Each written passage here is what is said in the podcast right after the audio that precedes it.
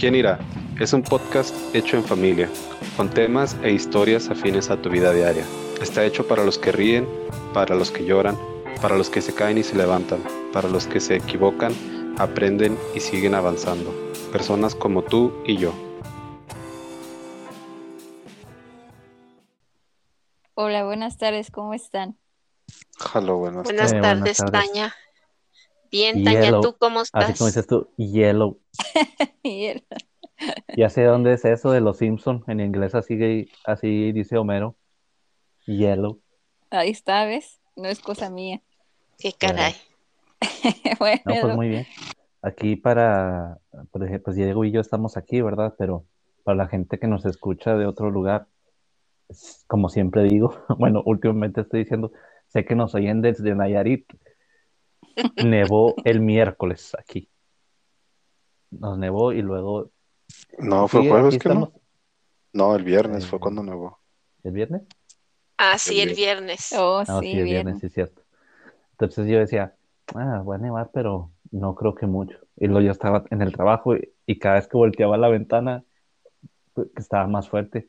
Y a la última vez que volteé a la ventana apareció una tormenta de nieve y dije, pues, pues ¿qué pasa? Y luego Wow. ya, como a las dos horas ya estaba el solezote. Ya se derrite. Pero son unas de las, de las cosas de vivir en Juárez. Y ese día se nos hizo eterno a todos los de la oficina. Decíamos, eh, ya, pues que ahora son las dos y todos, eh, no manches, todavía falta mucho. Y lo decía un vato, es que ahora tuvimos todas las estaciones del año, pero eso se nos ha hecho bien largo. Y le digo, sí, tuvimos Ah, sí, hijo. invierno, otoño, verano, por eso se nos eh, hizo una eternidad. Esas se llaman las cabañuelas. Eh, Y sí, son solas todas las estaciones del año en un día. Exactamente. Oh, wow. porque yo salí en la mañana y, y solo traía una camisa. Y, pe- pero como vi nublado, yo pensé que iba a llover, entonces me puse, me llevé una, una chamarrilla. Y ya cuando estaba nevando y, y salí, porque salimos a comer, estaba bien helado, bien frío.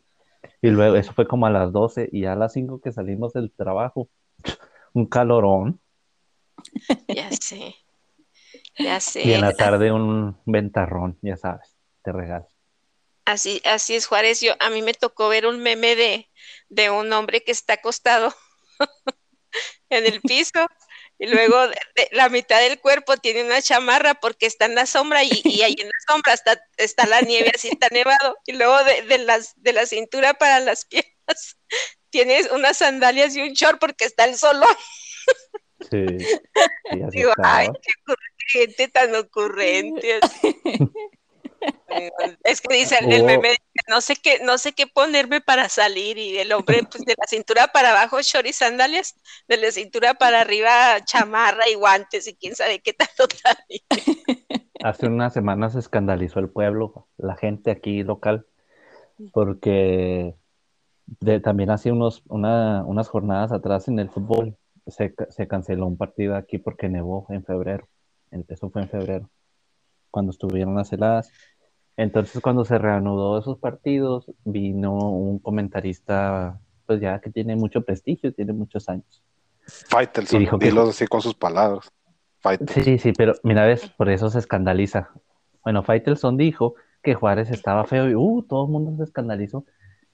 Pero pues es la verdad, o sea, perdónenme, yo vivo en Juárez y yo amo Juárez, pero Juárez está muy feo. O sea, Sí, las la calles están en malas condiciones, eh, o sea, hay muchas carencias, pero eso eh, le escribió otro, otro reportero de aquí de Juárez, muy Ah, ofendido sí lo- también, pero le... Ah, de hecho se los compartí en Instagram donde hacía, hacía verle lo, lo bonito de Juárez, que más que toda la infraestructura es, es el clima, por ejemplo, y la gente, ¿no? O sea, tú puedes hablar con gente de todos lados, de Honduras, de, del sur de México, de otro país que esté en Juárez y la gente va a decir lo mismo, es que aquí la gente es a, a todo dar. Entonces, lo más, el, se puede decir, el activo más valioso de Juárez es la gente y su clima. Este, pero, pero sí, o sea, la gente se escandalizó entre ellos, el Rabis, el Diego, como pueden ver, o pueden No, yo no me escandalicé. Yo sé que Juárez está feo, pero pues una cosa es que tú sepas que tu niño está feo y tú lo sepas a que vean y te digan.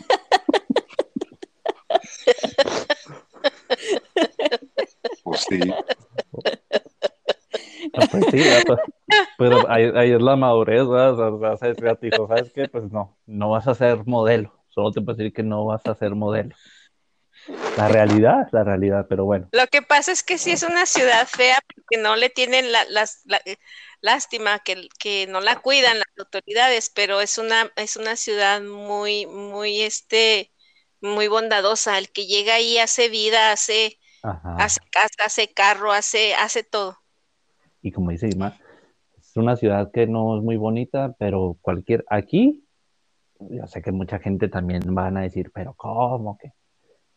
Aquí el que no trabaja es porque no quiere. Aquí hay mucho trabajo, mucho trabajo en la maquila, en muchos lugares. Este, Así es. pero aquí de que hay trabajo, hay trabajo a montones. Pero bueno, nos salimos un poco del tema, hablando de, de nuestra ciudad Juárez, de todos, aunque algunos en esta llamada no quieran volver.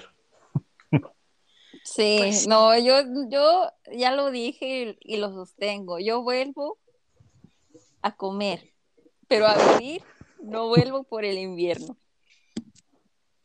Por los inviernos de Juárez, son muy crudos.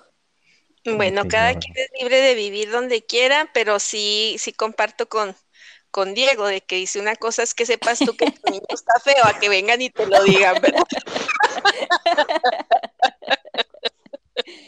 Pues Sí, pues hoy. Sí, cierto. Bueno, pues Bueno, ¿y, de- qué traemos ahora para hablar?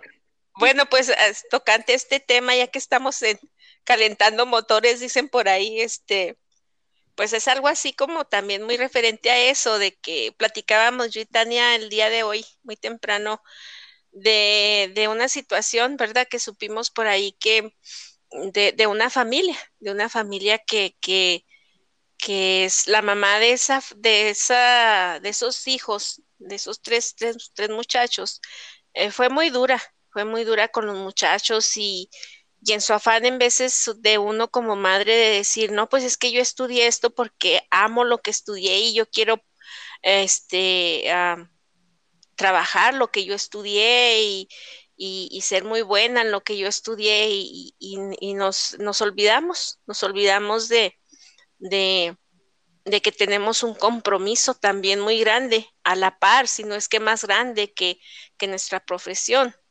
que es el de, de estar al pendiente de nuestros hijos, ¿verdad?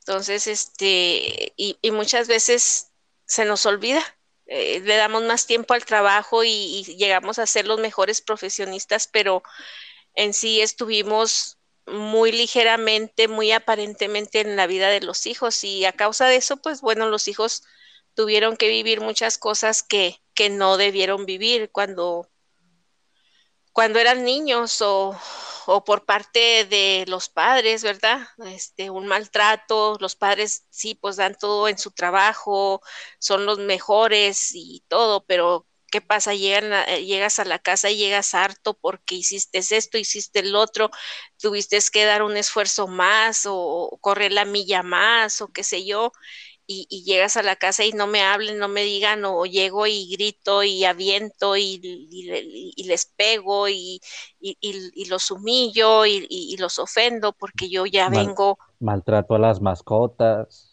Ajá, eh, o maltrato a las mascotas, o, o- no busco quién me la hizo, sino quién me la paga, ¿verdad? Entonces, eh, ¿qué es lo que pasa? Que, que luego crecen esos hijos y es que tú me trataste muy mal, es que tú esto y es que tú lo otro y me hiciste esto y, y es un conflicto, ¿verdad? Eso es lo que yo siempre le he llamado, creces en, en, en, en un campo de batalla, que se- creces en guerra. Eh, En la casa donde tú creciste, creciste en guerra y, y- y llega el momento en que, esos hijos crecen y, son, pues son personas eh, que ya tienen sus propios eh, juicios o así creen tenerlos y llega el día en que se piden cuentas, ¿verdad? Tú, porque tú nos hiciste esto, porque tú me dijiste esto, porque tú me trataste así. Y le decía yo a Tania que, que este caso de esta familia, yo sé porque los conozco, entonces la madre llega al momento en que les dice, ¿sabes qué? Eh, perdóname, perdóname, te pido perdón, no puedo, no puedo sanar lo que, lo que está en el pasado, porque eso ya pasó, ya no lo puedo sanar, te pido perdón porque te descuidé, porque te ofendí, porque te humillé, porque te golpeé, porque, porque te, te, te descuidé y a causa de eso hubo tal abuso o, o, o tal grado o tal cosa en tu vida que, que, que te fue muy mal, pero perdóname. Entonces, tienes que entender que cuando una persona te está diciendo perdóname, es porque lo siente y si no lo siente de corazón, cuando menos se dio cuenta que, que hizo un error y te está pidiendo perdón por ese error, pero siempre casi caemos en, en, que cuando la persona viene y nos pide perdón, entonces uno, uno, las expectativas de uno es de que esa persona cambie al 100%. Entonces, pero la persona se está dando cuenta de lo que hizo, pero el cambio a lo mejor se va a dar al 100% inmediatamente, a lo mejor no. Entonces, uno, uno tiene las expectativas de que, pues, ¿cómo viene y me pide perdón y mira, sigue esto y sigue el otro? O tú, o tú quieres que esa persona reaccione o, o, o viva como tú piensas que tiene que vivir después del perdón que te pidió.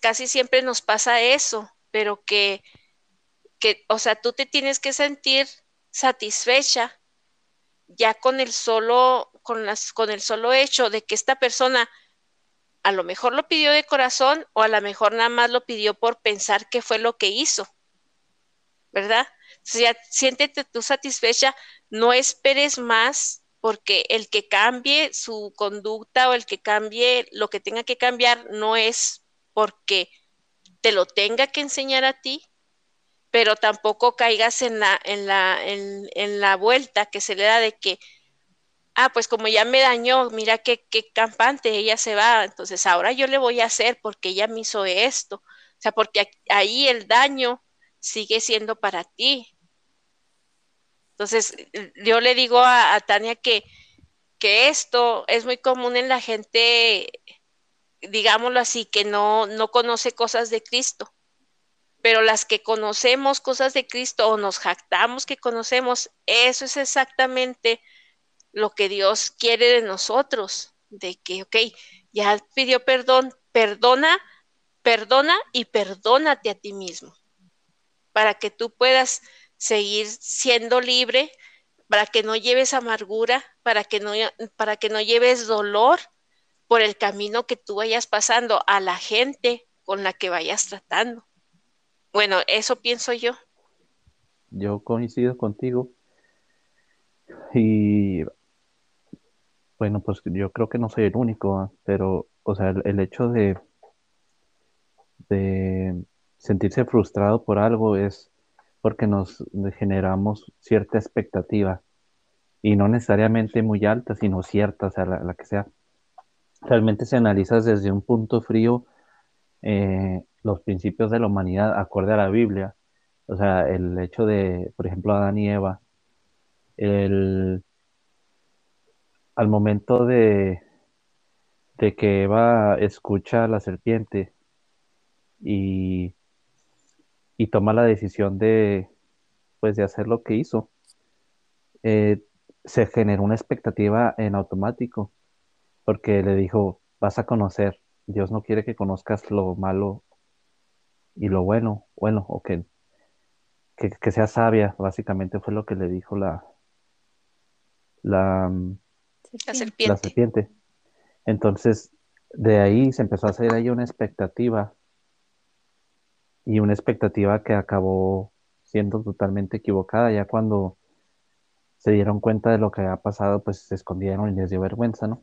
Igual pasa con una persona, de ahí, si realmente lo piensas fríamente, de ahí vienen los problemas en el matrimonio, en las amistades, hasta el, ir al cine y, ver una película con una expectativa muy alta, es casi seguro que vas a acabar defraudado decir, ah, no, no era lo que yo me esperaba. Entonces, por eso también existe ese dicho que lo, más, improvisa, lo más improvisado a veces es lo mejor. Cuántas veces no escuchamos que dice la gente, no, pues me cotopea fulanito y Y empezamos y nos la pasamos bien suave y fuimos para acá y nos reímos, porque en realidad no había una expectativa, fue algo espontáneo. Pero cuando te haces castillos en la mente, en el aire, como dicen, eh, mm, por ejemplo, lo, lo digo por experiencia, en el matrimonio, pues la realidad es otra y, y es una cosa de, como tú dices, no quiere decir que yo al perdonar a la persona o que la persona me pida perdón, significa que su carácter va a cambiar. Tantas veces lo hemos dicho en este podcast, no que una persona acepte a Cristo. La, la palabra dice que es una, una nueva criatura. Yo creo que habla en términos espirituales, porque su espíritu ha sido sellado cuando acepta a Cristo en su corazón, pero existe todavía todo ese comportamiento de pecado que viene arrastrando y obviamente va a luchar contra ello, pero no va a cambiarse. Si fuera de fácil, pues olvídate, o sea, pues todos seríamos, con el simple hecho de aceptar a Cristo, pues seríamos, no tendríamos pecado, entonces, no, no hubiera sido necesario entonces ah, la redención. Entonces no es así, o sea, ok, acepto el perdón, acepto la disculpa, perdono, para sanarme yo, no para que la otra persona se sienta mejor y entendiendo que, bueno, a lo mejor me va a volver a hacer lo mismo por lo que lo perdoné, porque es humano y porque va a fallar y porque puede volver a, a fallar. Na- nadie nos garantiza que, que vaya a ser distinto. Entonces, perdonamos, como lo hemos dicho anteriormente, para sanarnos nosotros, no la otra persona. Yo, pues sí, obviamente creo lo mismo, pero no sé, últimamente intento ver las cosas no tan, intento ser, co- como diría Tañita, abogado del diablo, porque creo que es, cuando no estás viendo las cosas es muy fácil decir lo correcto es esto. Y sí, es lo correcto, eh, así como que perdonar y dejar ir el dolor, pero cuando sientes el dolor, cuando siente, te sientes la ofensa, cuando estás viviendo el momento, pues es muy, es muy difícil mantener la cabeza fría y, y no sé, por ejemplo, en ese caso en el que están pitando, o sea, poder decirle a la persona, sí, te perdono, y como si fuera la primera vez, como si nunca hubiera pasado. ¿Qué es lo, qué es lo ideal? Es lo que estamos, o sea, qué es lo correcto que debería de ser para, porque así te sanas tú, así permites que la otra persona sane.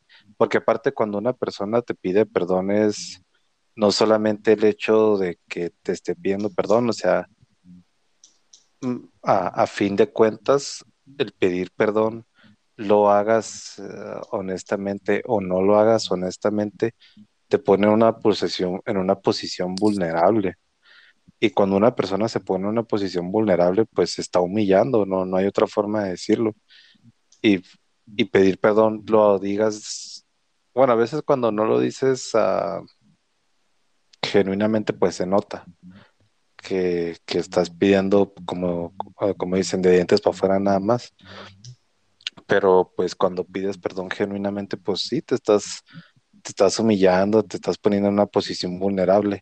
Y eso, o sea, toma valentía pedir perdón. Y si ya ahí si tomaste ese paso y pues todavía te aprovechan para rematarte, pues no, no, no, es, no es lo ideal.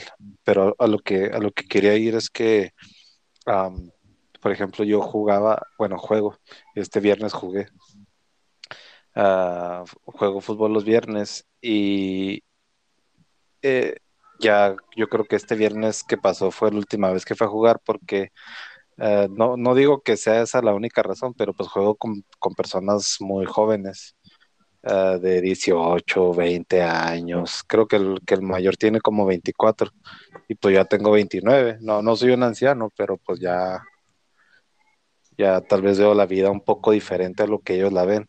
Entonces pues yo nada más quiero ir a jugar, no, no quiero ir a correr, quiero ir a cansarme, quiero ir a pegarle a la pelota. Uh, no, no quiero, no quiero ir a pelearme, no quiero ir a estresarme, no quiero ir a gritar.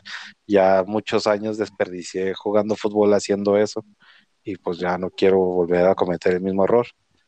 Este, entonces, pues voy a jugar y, y cada partido, ya de estos últimos tres partidos, llegamos a la semifinal este, de la liguilla y, y no fue, no fue, no fue con suerte, o sea, no, en serio, no fue con suerte, o sea, de verdad, el, Ah, te este, que este, este partido que pasó sí lo perdimos. El antepasado le dimos la vuelta, íbamos perdiendo y les dimos la vuelta. Uno antes sí, este, no goleamos, pero sí lo ganamos así bien, con ventaja bien.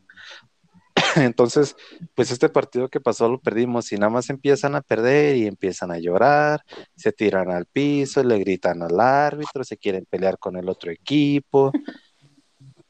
Y, yo ya, y, cuando acabó el partido, yo no le dije nada al árbitro ni al otro equipo, le dije a mi equipo, le dije, oigan, pues, ¿qué les pasa? Pues venimos a jugar. Y decía, no, pero es que el árbitro, que el otro, le digo, el árbitro es una persona, el árbitro se va a equivocar. Y dice, no, pues si va a ser, si se va a equivocar, que no nos pite. Eh, y yo en ese momento dije, ¿saben qué? Ya lo siento, pero ya no cuenten conmigo. Agarré mis cosas y me fui. Y ya, pues ya no, ah, ya le dije al dueño del equipo que, eh, que, que si es mi amigo de muchos años, le dije, ¿sabes qué? Va a tener nada contra ti, pero pues la neta ya no cuentes conmigo. Yo la verdad quiero ir a jugar nada más, no quiero ir a andar de niñera. pero a lo que voy es que, o sea, eso que le dije a la persona, le dije, el árbitro es una persona, se va a equivocar. Y dice, no, pues que no nos pite. Es, es la misma, o sea, veo la misma situación cuando, ah, y yo lo he hecho incluso, que te piden perdón. Dice, no, pues que no lo hagas, es que no lo vuelvas a hacer. Este, que es de esa, te perdono, pero con, con esta condición, si lo vas a volver a hacer, entonces, o sea, no me hables, no, ni siquiera vengas y me pidas perdón porque no lo estás haciendo en serio y, y- todas esas cosas. Y eso es lo, es lo, lo mismo que volvía, de que cuando una persona te pide perdón, se está poniendo en una posición vulnerable. Y tanto como esa persona se puede volver a equivocar, como tú un día puedes fallarle a alguien que no le quieres fallar, porque todos somos personas que nos equivocamos. Por eso decía yo de las expectativas y de los que nos jactamos de conocer a Jesucristo. O sea, de que cuando alguien viene y te pide perdón, o sea, uno, uno como conocedor o, o sabiendo ya lo que Cristo quiere de nosotros, tú no puedes decir, ay, no, pero no lo vuelvas a hacer o algo, ok, pero ya mi, mi, mi, mi, mi, mi corazón, mi alma está en paz, como quien dijera o no, perdón, como quien dijera o como quien hiciera lo que mucha gente hace, que así ándale, va- ve con Dios o Dios te acompañe, lo que sea, porque tú ya estás en paz, tú, tú no estás pensando, pero no lo vuelvas a hacer, porque si lo vuelves a hacer, bla, bla, ya sabes, o sea, vuelvo y repito, de, de que sabes que, que Dios eso es lo que quiere que no, no tengas expectativas de que pidió perdón, entonces no lo va a volver a hacer. Y si lo va a volver a hacer, quiere decir que no, que no lo dice de corazón o algo, simplemente deja que esa persona vaya aliviando, ¿sí sabes cómo? Y aparte tu corazón también se, se va, se va aliviando, porque no, no este, no esperas que esa persona, ah, mira, dijo perdón y mira, volvió a hacer lo mismo, o sea, pues no, eso no, quiere decir que tampoco tú estás sano cuando tú estás esperando que esa persona tenga esa reacción. Entonces yo le decía esto a, a, Tania porque, porque me duele ver que todavía esos hijos le hacen cosas a la mamá y me duele ver que la mamá también no deja de hacer ciertas cosas que tiene que dejar de hacer para que esto se vuelva realmente real, para que sea un arrepentimiento, o sea un perdón real, pero pues no, uno no puede hacer nada, como te digo, no sé, las expectativas de ellos son muy altos de ambos, tanto de la mamá como de los hijos, y realmente no caminan hacia, hacia ningún lado, siguen ahí las heridas, sigue ahí todo. Ahorita que lo que ya dijiste eso, mamá, lo que yo, lo que yo pienso es que sí, obviamente eh, pedir, tomar la decisión de pedir perdón, sí te pone en un lugar vulnerable. Pero también esta es una dinámica de, de madre a hijos. Entonces, yo veo que muchas veces las madres, entonces, las madres y los padres, entonces ya piden perdón porque ya son adultos y a veces se, ve, se ven solas o solos o se creen solos y les, les empieza, empiezan a caer en cuenta de lo que han provocado con pues, esas conductas erróneas que tenían, ¿no? De, de, maltrato eh, psicológico, físico hacia los hijos, de ausencia. Entonces, lo que yo considero es que uno tiene que ser, o sea, tú tienes que decidir ser una persona honrada, si de verdad te importa algo, tanto como, como padres y como hijos.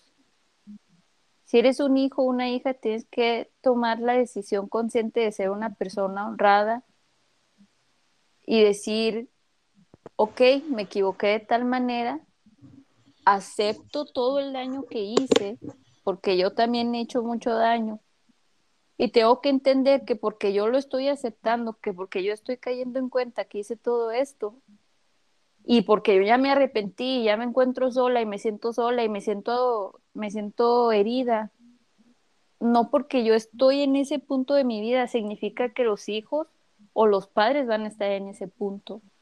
No significa que tú te arrepientes y que todo se borra y ya todo el mundo te tiene que perdonar porque tú ya quieres que te perdonen.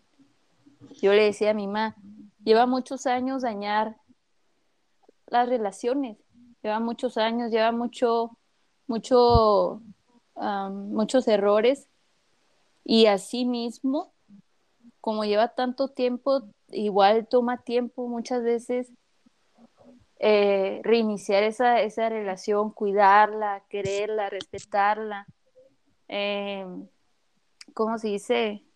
Ah, Restaurar. Procurarla, restaurarla.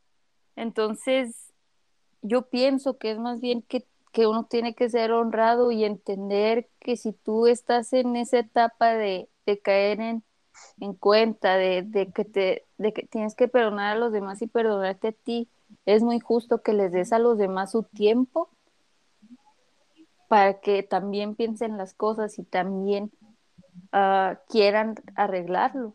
Pero pues, también muchas veces se va, se va a dar em, el resultado de que no, de que no lo quieran arreglar y también es muy, muy válido que, ok, yo ya pedí perdón, ya hice esto, y hice el otro y las personas quieren seguir en este círculo vicioso, yo no quiero. Entonces, guardar la distancia, cortar por lo que eso que dices, eso que dices es muy cierto porque nos creemos el centro del universo. Eh, y sí es cierto, es decir, como coincido con Diego, la postura de pedir perdón eh, viene desde un lugar vulnerable, o sea, bajando las manos, digamos, de alguna manera y agachando la cabeza. Y eso creemos que nos da como, ah, me metí en este lugar vulnerable, pues tengo el derecho. Ajá, ajá. Y no puedo entender lo que tú dices, Tania, que a lo mejor la persona a quien estoy ofreciendo el perdón no esté lista o no esté en la misma etapa de madurez o en la misma etapa de su vida en la que yo estoy. Y ahí, ¡pum!, se vuelve a caer todo. O sea, también tiene que ver mucho la madurez de quién y de qué manera pides el perdón, porque si lo pides desde un, punto de vista maduro, o sea, ¿sabes qué? Papá, Dios, voy a ir, me voy a hablar con mi hermana, con mi hermano, con mi mamá, voy a pedirle perdón y yo, sé, y yo entiendo que no me va, tal vez no me va a querer perdonar, pero dame la fuerza para, para soportarlo y para entender que pues tal vez ella o él, X, Y o Z, no están listos, pero yo quiero empezar. Si vas desde, ese, desde esa, con esa eh, sinceridad y, mansedumbre, creo que es más viable que Dios se conmueva y obre en el corazón de la otra persona más rápido que si te haces el digno y, ah, no, ya pedí perdón. Y si no quiere, pues con la típica, no, Dios le bendiga, pero eh, no bendiciendo, sino así como que pues allá él. Entonces sí, no, yo no lo había pensado de esa manera, porque sí, o sea, aun cuando estamos así somos, y, y aun cuando estamos en, ahora sí como el gatito de Shrek con los ojotes y así pidiendo perdón, está, creemos que porque estamos así, pues no lo merecemos. Y pues no, realmente no es así. Sí. Que la sí, gente Taña- tal vez no está preparada. Sí, Ta- Taña, sí tienes razón, porque creo que cuando llega ese arrepentimiento genuino, pues obviamente lo que quieres es perdón, es, es paz para, para tu alma y, y tal vez desde un punto egoísta, pues sí, o sea, quieres tú estar bien porque sabes que hiciste algo mal, pero pues sí, la otra, lo- como dices Carlos, como dices tú, pues no, la otra persona no tiene ninguna obligación de concederte el perdón.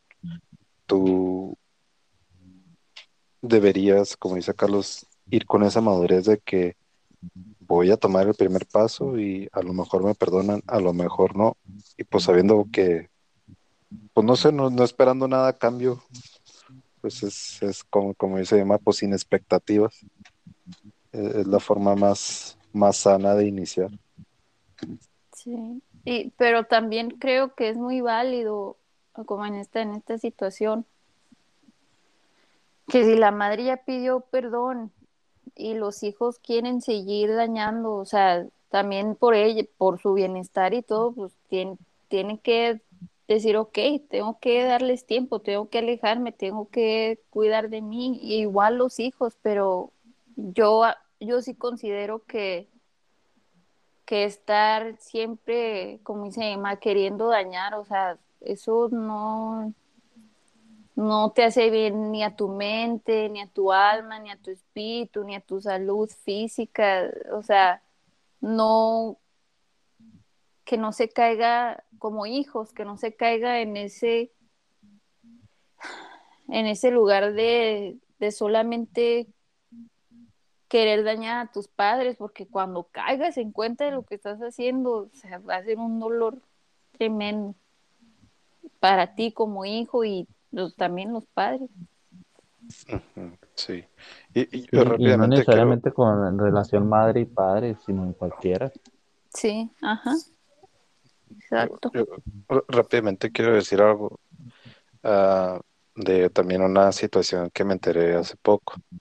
Eh, una, una persona ya mayor, este, que tiene así como principios de Alzheimer y de repente pues como que se desorienta y tiene sus hijos y sus hijos ya tienen hijos, o sea que ya es abuelo esta persona y vive en El Paso porque es ah, ciudadano, pero él le gusta estar en Ciudad Juárez porque pues le gusta ver a sus a su nieta.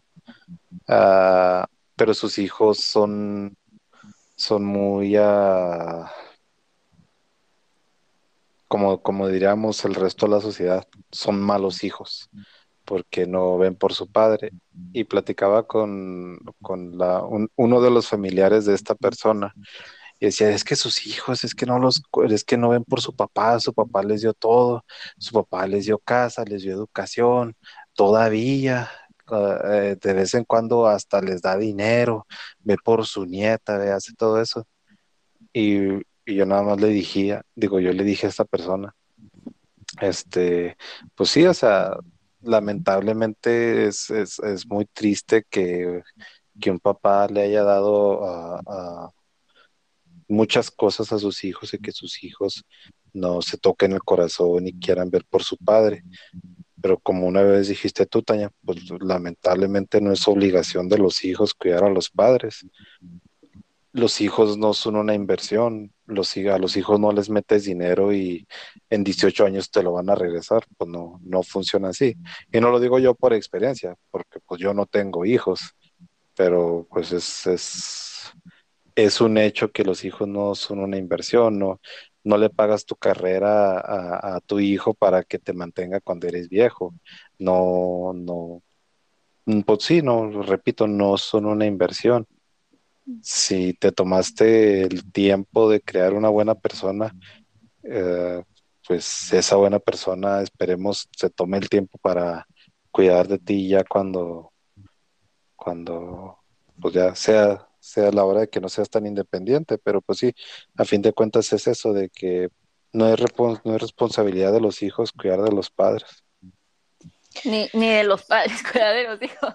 Pero eso es Pues. algo que se da yo pienso que eso es algo que se da cuando, no sé, cuando se tiene temor de Dios. Deja tú, porque sí, hay, hay padres, hay padres que, que, fueron, hay, hay padres que fueron bien, bueno, con, con, la palabra lo voy a decir, bien mendigos, bien malos, que abandonaron, que nunca estuvieron, que maltrataron. Pero al fin de, al fin de cuentas, lo que importa es, es ese corazón que, que Dios te da. Y tú, si eres un que pasó por eso, yo sé que Dios pone algo en ti que te hace saber que si tú cuidas por esa persona, por ese padre o esa madre, tú no estás haciendo eso por ellos, tú lo estás haciendo porque Dios así te enseñó, porque Dios así te crió. Y si tú eres un hijo que cuida de sus padres, independientemente de lo que haya sido, y que, que no sé, que como puedes, lo poco, lo mucho, les das un, un tipo de amor, o sea, eso va a ser honra allá en el cielo y, y bendición allá en el cielo. Pues, pues eh, es, lo que, es lo que le decía también yo a Tania, o sea, eh, se trata, eh, se trata de cuando tú ya eres grande y, eres una persona que ya eres ah, independiente y, y, tienes a lo mejor muchas, muchas personas o muchos hijos o muchos niños no tuvieron un ejemplo de buenos valores en su casa, pero la te va enseñando muchas cosas, muchas cosas que ves en tu caminar y, y tal vez vas, vas adquiriendo valores que no tuviste en tu casa. Y no todas las personas son agradecidas, tienen el valor de agradecer no todas son agradecidas y, con, decir agradecer no, no estoy diciendo de que, que, des todo para esa persona y hagas todo por esa persona. No es servilismo el que tienes que, mostrar, es, es, saber agradecer. Y si tuviste una madre que, que al final del día sabes que, que trabajó tan duro para que no te faltara nada, para que esto, para que lo otro, y sigue al pendiente tuyo, o sea, tienes que, tienes que decir, ok, no puedo ser una persona tan malagradecida. A lo mejor no se lo voy a agradecer o no me va a cambiar la mentalidad de lo que mi madre hizo como madre conmigo, pero voy a ser agradecida, o sea, tan siquiera oh. voy a decirle, sabes que gracias por lo que haces por mí o gracias por lo que me das. O, bueno, yo tengo esta filosofía eh, para mí misma, para, para, para vivir. Y digo, que no quede, que no quede por mi parte que yo no hice lo que tenía que hacer o que yo no intenté hasta la última consecuencia. Si, si estás en una dinámica así con tus padres o con tus hijos, o sea, esfuérzate por lo que vale si tú quieres que la relación con tu madre o con tu padre sea diferente, búscalo.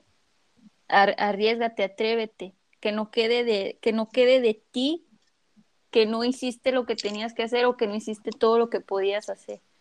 Y si ya después de que lo hiciste todo las cosas no cambian, sí, te va a doler hasta el alma, pero vas a poder estar en paz porque vas a decir, ok, yo hice todo lo que pude hacer. Pues sí.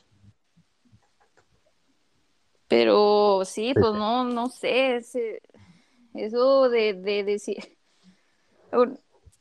uno tiene que ser muy cuidadoso porque nadie dura para siempre. Y cuando ya no tienes a las personas, duele mucho acordarte de cosas que dijiste o que hiciste o que no hiciste o que no dijiste. Y pues no sé. Mejor decirlo y hacerlo mientras se puede a, dejarlo incompleto. Ahorita estaba viendo una película con Milagros, este, que es de así como que de un, viaje en el tiempo. Y luego el protagonista pues viaja en el tiempo y luego se topa con su mismo de 12 años. Y, y luego le dice, eh, su papá falleció y tiene 30 años y le dice a su yo de 12, le dice que todavía se te va a revolver el estómago cada que te acuerdes cómo trataste a tu mamá a esta edad. Y luego yo dije, ah, mira, qué padre poder regresar en el tiempo y decirte cosas así. Pero punto. Sí, Pues, pues sí. sí. Pero sí. Para eso existen las películas. las Sí. canciones. Sí, para aprender las, Las moralejas antes de equivocarte. Exactamente. Sí. Sí, porque pues no. Yo sí creo en los viajes en el tiempo, pero pues no sé, todavía no están a la venta y no soy tan inteligente como para poder deducirlo con, con ecuaciones, así que dice Salomón en los proverbios que en uno de los proverbios que el pasto de enfrente parece más verde que el que tenemos acá pero pues hay que apreciar lo que tenemos, aunque no sea o que no cumpla las expectativas que nosotros tenemos. ¿De dónde vendrán las expectativas de una mamá, o sea, de esta es la mamá o el papá que quiero? No sé, de las películas, me imagino, de lo que otra gente, otros hijos te platican, no sé. Pero mejor seamos agradecidos con lo que tenemos la mamá que tenemos, el papá que tenemos, el cónyuge que tenemos, los familiares, el trabajo que tenemos, la casa que, en que vivimos, o sea, todo porque ahorita tal vez estamos hablando de personas que sí es lo más importante, pero a veces damos, eh, damos por muy poco algún trabajo que tenemos o algún un carrito que tenemos o una casa que tenemos y la tratamos porque no cumple nuestras expectativas y la desechamos y a veces pasamos la vida arrepintiéndonos. Que sí, lo material nunca va a estar equiparable con, con la vida de una persona, pero a lo mejor con esas herramientas, entre comillas, tan sencillas que no cumplen tus expectativas, era, era una catapulta para alcanzar cosas más grandes y no lo vemos hasta ya después que nos deshicimos de esas cosas que no nos llenaban, entre comillas, porque éramos muy ambiciosos. Y ahora vemos para atrás, como dice Diego, y decimos, ah, es que si me hubiera quedado con ese carro, ahora podría esto. O ah, si me hubiera quedado en esa casa, o ah, si me hubiera quedado en ese trabajo. Tampoco podemos vivir de los recuerdos o del hubiera, que el hubiera sí existe. Ahí les mando la foto de el hubiera González, creo que se llama, algo así. No sé qué. Este, eh, entonces, no podemos vivir así, pero obviamente si es parte de la ecuación, hablando ahorita de la física y de los viajes en el tiempo, es parte de la ecuación que para llegar a un resultado final y llegar a donde queremos estar. Entonces, pues todo vale. Por ejemplo, yo van a decir, ay, pues qué menso, qué, qué materialista o lo que quieran, pero yo me arrepiento mucho de haber vendido mi bochito. Y Yo así, también. cosas que me arrepiento. Que Yo que mi no puedo troca. Entonces, pues sí, así hace uno. A lo mejor se, se practica con lo material, ¿no? Para cuando estamos con la gente, con las personas que amamos, no cometer el mismo error. Pero sí, no, no nos hagamos expectativas muy altas, hagámonos expectativas realistas. Y O más bien no, no vamos a ser ah, o, o más bien no deja de hacerte expectativas. Diría mi papá, es que eh, tienes que agarrar el, el- el toro por los cuernos, o sea, no hagas expectativas, enfréntate a lo que es. No, sí, pero tienes que haber una expectativa mínima, o sea, aunque sea hasta al conocer a una persona, o sea, se crea una expectativa inmediata, pero es Pues- nuestro trabajo controlarla, o sea, que no se vaya tan arriba. Pues sí, o, o, no, o no tener el apego a esa expectativa de decir, ah, no, pues es que yo creía que era esto y si no es, pues no. No lo quiero, no, no me importa o no lo... No. Vamos a hacer algo, no quiero hacer propaganda, ¿verdad? Pero, por ejemplo, algo que cometieron ustedes que creyeron que esa hamburguesa de Burger King les iba a cumplir las expectativas como la de In-N-Out y pues claro que no. No, sí nos cumplió. A, mí sí me cumplió. Lo que pasa es que nos dio este, nos dio seguidilla. Pero de que cumplió las expectativas, la cumplió. A mí no me Bueno, nos dio este. Ay, no, pues sabe qué nos dio. pero no me dio. No traicionen a la gente que nos escucha, no nos traicionen. No, no, sí cumplió, para mí sí cumplió porque me encantan, me gusta mucho el sabor de esa hamburguesa. Siempre pero, pero como que nos cayó mal. Sí. Pero bueno, la, la, la moraleja de, de, este capítulo es no hagas lo que no te gusta que te hicieran. No te quedes con lo que tienes que decir y hacer y uh, no digas cosas de las, de las que te puedes arrepentir. Sí, antes de, de, hacer algún, algo que, que, quieras hacerle a la persona o, o, que quieras tomar venganza por lo que te haya hecho, por lo que te haya hecho pasar, ponte un ratito en los zapatos de esa persona y luego ve lo que estás sembrando para algún día cosechar. Entonces, eso es, eso es todo, de que siempre veas adelante, si, si haces, eh, que no te dejes, porque sí, es una, es la guerra constante, es, este, estar uno consciente de que no, no hagas eso porque no está bien. Y en veces uno lo hace y, dices, no, pero ¿por qué no? Si, si a mí fulana me hizo esto, porque yo no se lo voy a hacer. Bueno, porque es una deuda, ¿verdad? Es una, una semillita que va sembrando. Hay semillitas buenas y hay semillitas malas. Sí, luego ya cuando, ¿sabes? Ya cuando caes en cuenta de lo que dijiste e hiciste, te sientes peor que cucaracha. Sí, exactamente. Te sientes como una es fecal. sí. Exactamente. Eh. Así te sientes. Y sí, yo, bueno, ya con esto quiero terminar. De hecho, es algo, es algo que está muy, bueno, que, que queda perfecto con esta plática, pero porque, bueno, cuando nuestro papá, cuando nuestro papá falleció, yo me enteré ahí de unas cosas que me, primero me rompieron el corazón el, no sé, Sentía que literalmente se me partía el corazón. Y luego estuve enojadísima. Y yo pensaba y pensaba, cuando tenga esta persona enfrente le voy a decir tal y tal y tal y tal. No podía ni dormir ni descansar de, de lo de tanto que, que, me dañó lo que de lo que me enteré. Hasta que una mañana este, me levanté muy, muy tremendamente exhausta.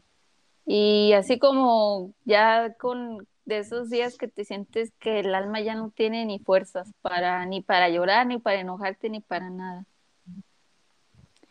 Y entonces me habló papá. Y me hizo caer en cuenta de que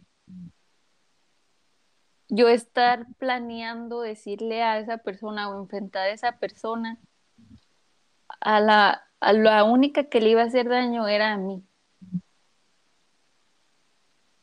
Y que para eso Él estaba ahí, para eso Jesús me había perdonado, para que yo pueda ser débil y fuerte en la humildad que Jesús nos enseña y en el valor que Jesús nos enseña de pues de voltear la otra mejilla y decir, ok, esta persona hizo esto, hizo lo otro, pero yo no quiero ser así. O yo no quiero vivir con este rencor, yo no quiero vivir con este dolor, con esta carga. Y, y descansar en Dios.